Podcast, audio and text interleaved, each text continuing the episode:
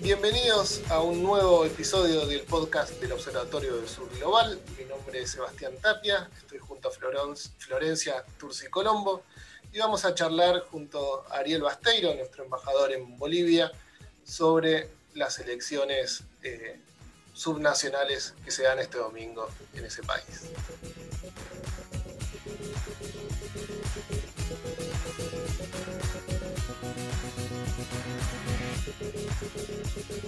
¿Qué tal Ariel? ¿Cómo estás? ¿Qué tal? Buenos días, un gusto estar con ustedes en esta charla. Eh, ante una situación que se va a volver a vivir en Bolivia eh, de mucha importancia para la vida institucional de, Bolivia y para toda Latinoamérica también, digamos, ¿no? Está dependiendo mucho lo que pase este fin de semana en Bolivia y en, pocas semanas va a estar Ecuador también buscando la institucionalización definitiva y esto creo que, bueno, hay que atenderlo. Aclarar antes que eh, mi proceso como embajador de nombramiento de embajador está muy acelerado, falta muy poco, todavía falta el decreto del, Ejecutivo a partir de que, que, se terminan trámites administrativos, de mi renuncia también en el astillero y todo eso derivó en, alguna demora, pero bueno, supongo que la semana que viene ya estaremos eh, definitivamente asignados y a partir de ahí viajando a Bolivia para hacernos cargo de la embajada.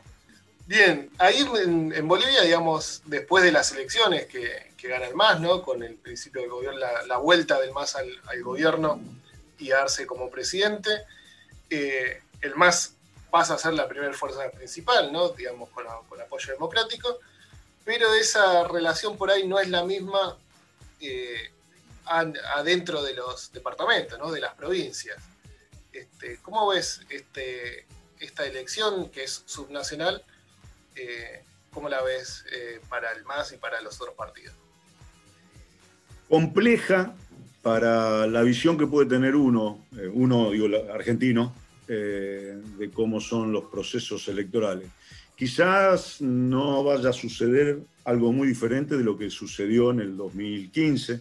En el 2015 Evo Morales gana con el 64% de los votos y cinco o seis meses después pierde prácticamente en todas las ciudades urbanas importantes, gana en las ciudades chicas, gana en el sector rural, gana en ciudades de menos de 100.000 habitantes y pierde en las ciudades grandes. Esto pasó ya hace cuatro años atrás y todo hace prever lo que indican encuestas y estudios de opinión, que la oposición se está haciendo fuerte en las ciudades, nuevamente, y donde el MAS eh, va a tener dificultad de poder sostener la, gobernabilidad o por lo menos eh, poner un referente suyo en ciudades como Santa Cruz, como La Paz, como Potosí, como incluso Cochabamba, eh, El Alto, que es una otra ciudad dentro de, La Paz, Tarija, es posible que el MAS gane en, Beni y Pando, que son las otras dos provincias importantes que, hay en, la distribución geográfica en Bolivia, pero lo que normalmente por donde pasa la, política fuerte boliviana, Cochabamba, Santa Cruz, La Paz, eh, hay muchas posibilidades que el MAS no pueda poner a, alguno de sus, militantes, sus dirigentes, eh, con un agregado que en el caso del, Alto, eh, ahí viene encabezando por muchísima diferencia Eva Copa, que fue la, senadora que presidió la Cámara de Senado en lo que fue la transición de Áñez, eh, una dirigente que es del MAS, era del sector del anterior alcalde de, Patrana, que era un alcalde que terminó involucrado con hechos de corrupción. Eh, ella había llegado en la mano de Patrana hace ya cuatro o cinco años atrás, quedó como presidenta del Senado y en gran parte responsable de todo lo que fue la, recuperación democrática. los sectores más radicales del, del MAS la culpan de haber sido una referente que, negoció eh, de espaldas al MAS eh, con, con, Áñez y con el, gobierno golpista, y esto generó una ruptura eh, donde el MAS tiene sus candidatos en el alto y Eva Copa va con, a nombre de otra lista, Jayaya Alto, el Alto, para haber enfrentando al MAS y aparentemente todo indicaría que va a ganar la alcaldía eh, con su candidatura. Eh, acá se juega en esta elección, que es una elección subregional, se le conoce como subnacional, subregional, eh, se, se, ponen en juego las gobernaciones, las alcaldías, las legislaturas provinciales, como existen acá, departamentales aquí, allí en Bolivia, y los consejos deliberantes. O sea que se eligen más de 20.000 cargos públicos. Eh, muchos de esos cargos, todos esos cargos son a través del sistema democrático, salvo un pequeño grupito que son las, las comunidades eh, nacionales, las naciones indígenas, que tienen un método diferente de elección. En cada parlamento, de acuerdo a la densidad, van dos, tres, cuatro referentes de las naciones indígenas y ellos eligen por otro sistema, por un sistema propio, eh, y se suman obviamente a la, a la legislatura mm, que deriva de esta elección que, que, va a haber en el día de mañana. Vos calificaste a la elección ¿no? como compleja.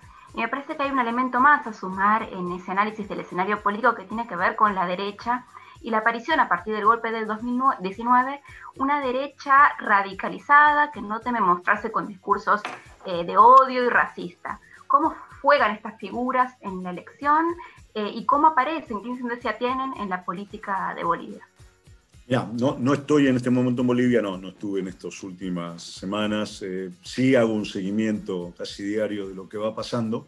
Y a diferencia de lo que sí fue ese escenario que, que, explicás vos, en la elección de, octubre del año pasado, donde, y, de todo el proceso anterior, ¿no? de lo que fue la elección de hace, del 2019, que no le reconocen a Evo, donde claramente estaba el discurso antirracista, anti-indigenista, de derecha mm, ultracatólica, eh, algo extraño también para, para, una Bolivia que es plurinacional y donde el 65% de sus habitantes se considera indígena y, toda su composición es indígena. En esta elección, curiosamente, a diferencia de las por lo menos dos últimas, la del 19 y esta última del 220, yo creo que porque las encuestas eh, tienen, eh, o, las encuestas de opinión, no ya las mediciones electorales, ¿no? sino las, las encuestas de opinión, hay un alto nivel de reconocimiento a Arce por la forma en que está llevando el gobierno, por las medidas que se tomaron que fueron las correctas, por la disputa o la pelea que se le está dando al COVID y, cómo se involucró el gobierno nacional en esta, en esta organización. Eh, y como le fue mal en las otras dos eh, anteriores oportunidades, con ese discurso antirracista y, y, discriminatorio y de ultra, ultramontano, ahora están en una postura de derecha civilizada y, centrada. Eh, en esta elección particularmente es la estrategia que, que, se pusieron. Yo no sé cuál va a ser el resultado de eso. Todo hace prever que los que ganan no ganan por ser de derecha o por ser más o menos de izquierda, por pertenecer al partido de Mesa o, a la alianza que llevó a, Carlos Mesa como candidato a presidente o la alianza que llevó a Camacho a candidato a presidente. Mm, son candidaturas más vale locales, eh, donde no pesa mucho la estructura partidaria. Es más, creo que estos días estaba, estábamos comentando con algunos compañeros y, y, sobre esta situación, digamos, ¿no? Cómo si hace seis meses el MAS ganó con tanta diferencia, cómo seis meses después pierde prácticamente en todos los lugares. Y alguien me decía, bueno, probá en Argentina, me dicen. Probá a nivel local, en las alcaldías y los intendentes no van atados a una candidatura presidencial o a una candidatura gubernamental, si los intendentes tienen la posibilidad de sostenerse como se, sostiene una intendencia o un intendente en Argentina a partir de que están en una lista integrada que le facilita obviamente el arrastre, ¿no? el voto arrastre. Bueno, acá en, Bolivia el voto arrastre no, no corre, no, no existe, y entonces eh, empieza a ser eh, mucho de la capacidad del candidato, del nivel de su conocimiento, de su transparencia, de haber hecho una buena gestión como alcalde anteriormente o como dirigente político. Son otros ingredientes diferentes a, los que tenemos acá en Argentina, con lo cual por eso hay que quizás encontrar las explicaciones en esa situación, no tanto en el discurso, no tanto en que es un partido de otro, sino en esta particularidad que tiene los procesos bolivianos, eh, procesos electorales en Bolivia. Claro, un candidato como Camacho, que tuvo toda la candidatura del, del, 2020, este, le sirve de campaña como para esta misma, ¿no? Digamos, ya es conocido, ya está instalado, especialmente en Santa Cruz, donde ganó la mayoría de sus votos. Sí, sí.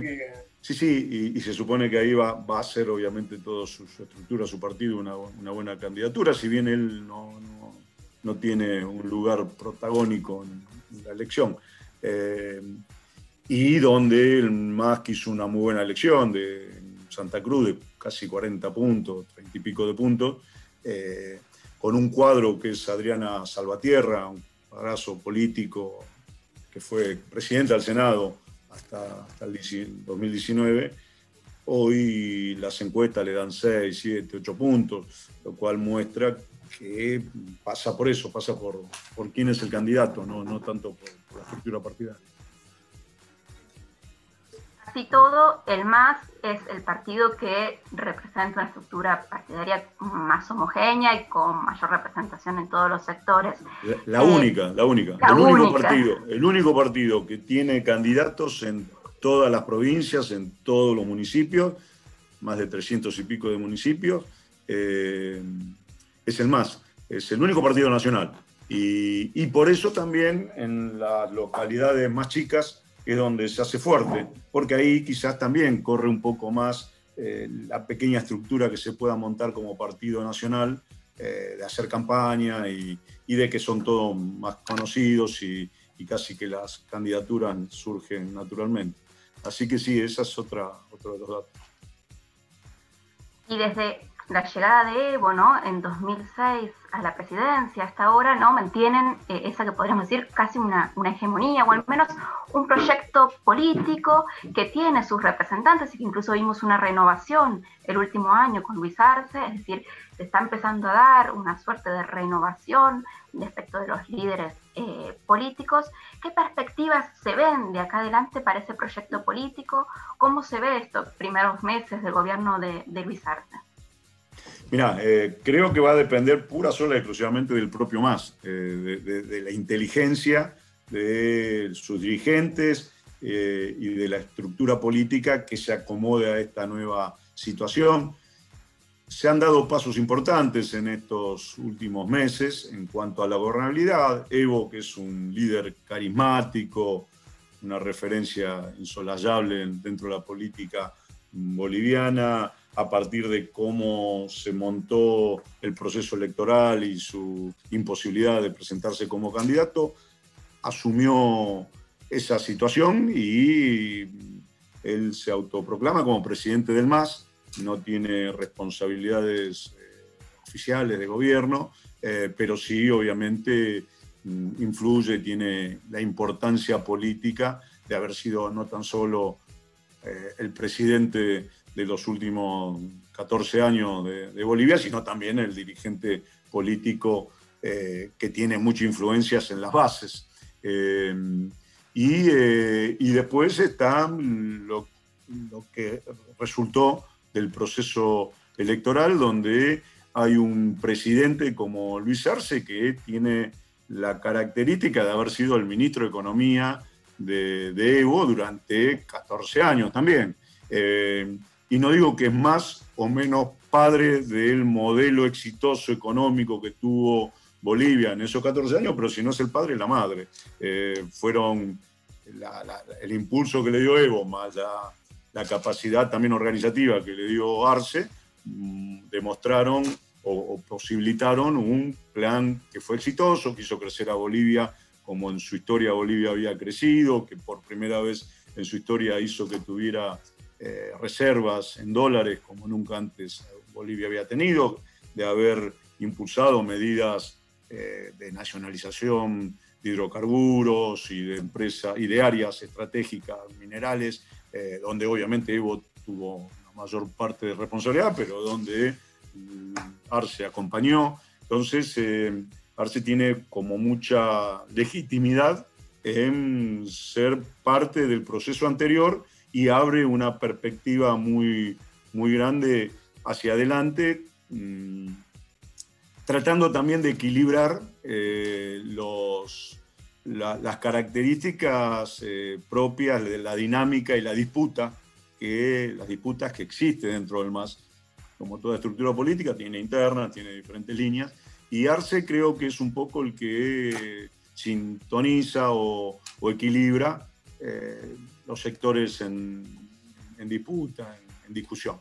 Eh, y me parece que hacia, hacia el frente veo mucha gobernabilidad, hay una gobernabilidad precisa, exacta, hay muchos cuadros jóvenes que obviamente se están preparando para darle continuidad a, la tarea. Eh, diputados, las cámaras legislativas han tenido una renovación generacional muy, muy importante, desde el, presidente del Senado, Andrónico Rodríguez, que es un, compañero joven, eh, y en la Cámara de Diputados lo mismo, y, después muchos, muchos dirigentes que, son, eh, que surgieron a la, a la vera o, o, producto de este golpe del año 2019.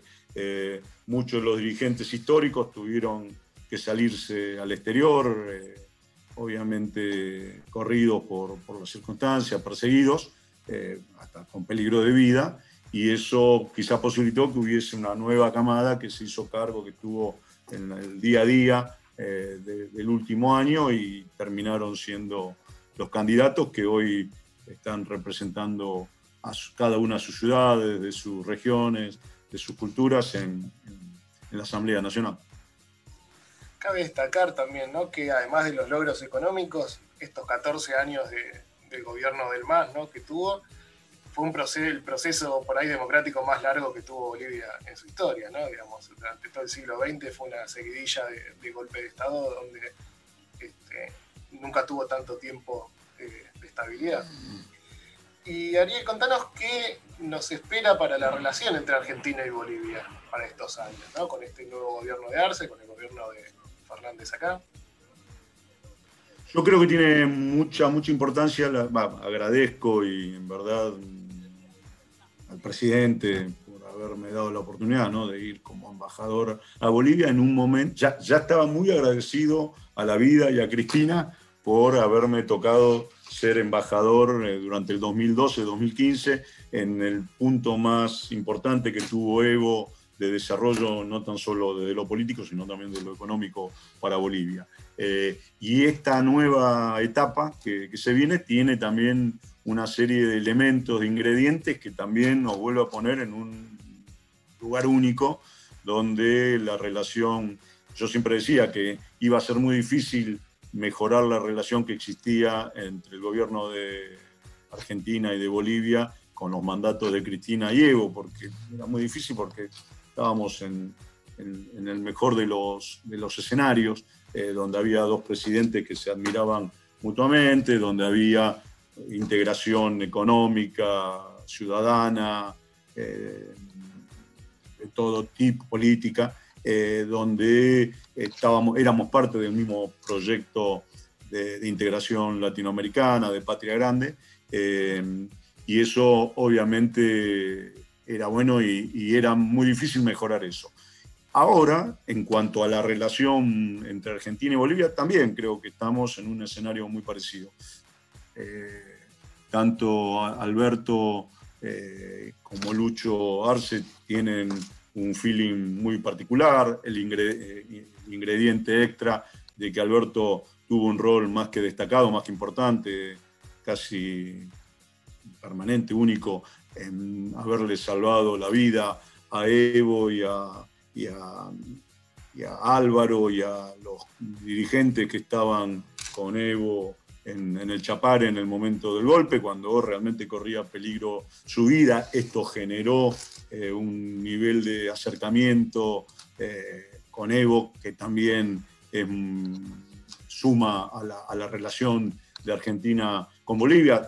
Eh, el hecho creo destacado también que el propio Evo y varios diputados del MAS proponen a Alberto como Premio Nobel de la Paz, muestra el nivel de agradecimiento que, existe en esta referencia.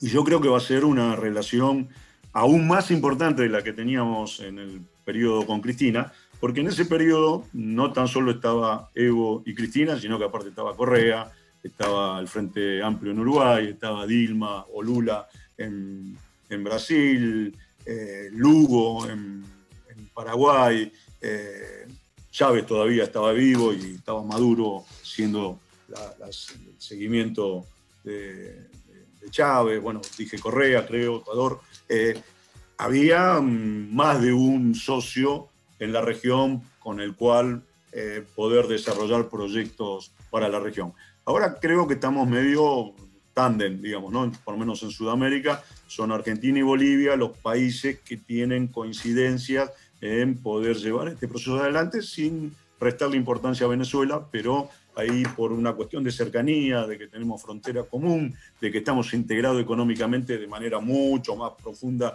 que con cualquier otro país de la región, que hay más de un millón de bolivianos viviendo en Argentina, la relación va a ser seguramente muy intensa mucho más cercana, de mucha amistad, de mucha comprensión, de mucha colaboración mutua y, y llego ahí para justamente potenciarla, cuidarla, que no haya elementos que puedan distorsionarla.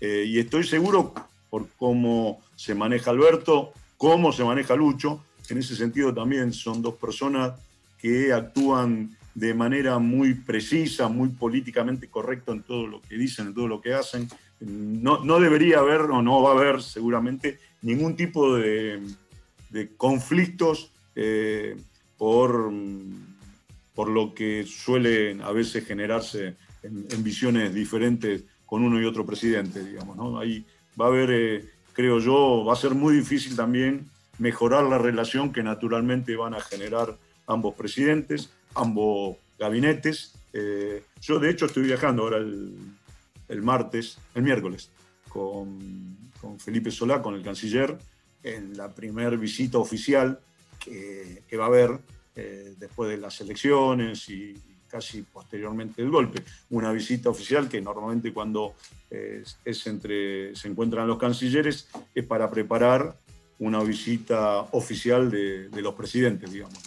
Así que, que, yo creo que están dadas todas las condiciones para que la relación sea óptima, sea continua, sea profunda, eh, desde todos los aspectos, del económico, desde lo civil, lo de integración eh, y la importancia que, se tiene ya sea de los bolivianos residentes en Argentina como de toda la frontera, ¿no? todo lo que sucede en zona de frontera. Eh, y después, obviamente, de la política regional para avanzar en lo que seguramente es una materia pendiente, recuperar UNASUR, recuperar CELAC, recuperar el ingreso de Bolivia al Mercosur. Obviamente, si esto se da, va a ser a partir de lo mucho poco, supongo que lo mucho que vamos a hacer eh, desde Argentina. Eh, somos fundamental, eh, va a ser el rol que juegue la Cancillería Argentina, que juegue el gobierno argentino en pelear para permitir el ingreso de, Bolivia al Mercosur. O sea que todo esto va a, generar un nivel de, acercamiento aún mayor del que se tuvo hasta ahora. Y también respecto de la gestión de la pandemia, ¿no? Me parece que hay una agenda ahí común. Eh, ¿cómo, se, ¿Cómo es posible que los países de la región puedan obtener ciertos lazos de solidaridad en este momento difícil? ¿Cómo podrían armarse esos lazos eh, y qué perspectivas hay entre el gobierno de Bolivia y el de Argentina en este tema también?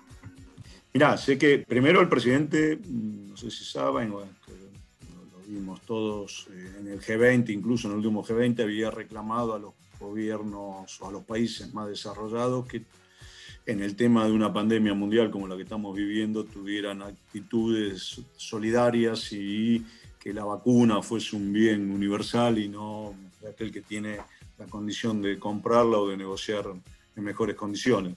O sea que esa actitud que Alberto planteó en un escenario como el del G20, obviamente es repetible para instalarlo y sostenerlo en, cualquier otro organismo regional o internacional. Eh, Argentina tuvo ya con Bolivia desde, el vamos eh, un, hecho de mucha ayuda, que fueron las primeras 20.000 vacunas que llegaron a Bolivia, llegaron con el vuelo de aerolíneas en el avión ruso, en el avión que venía de Moscú.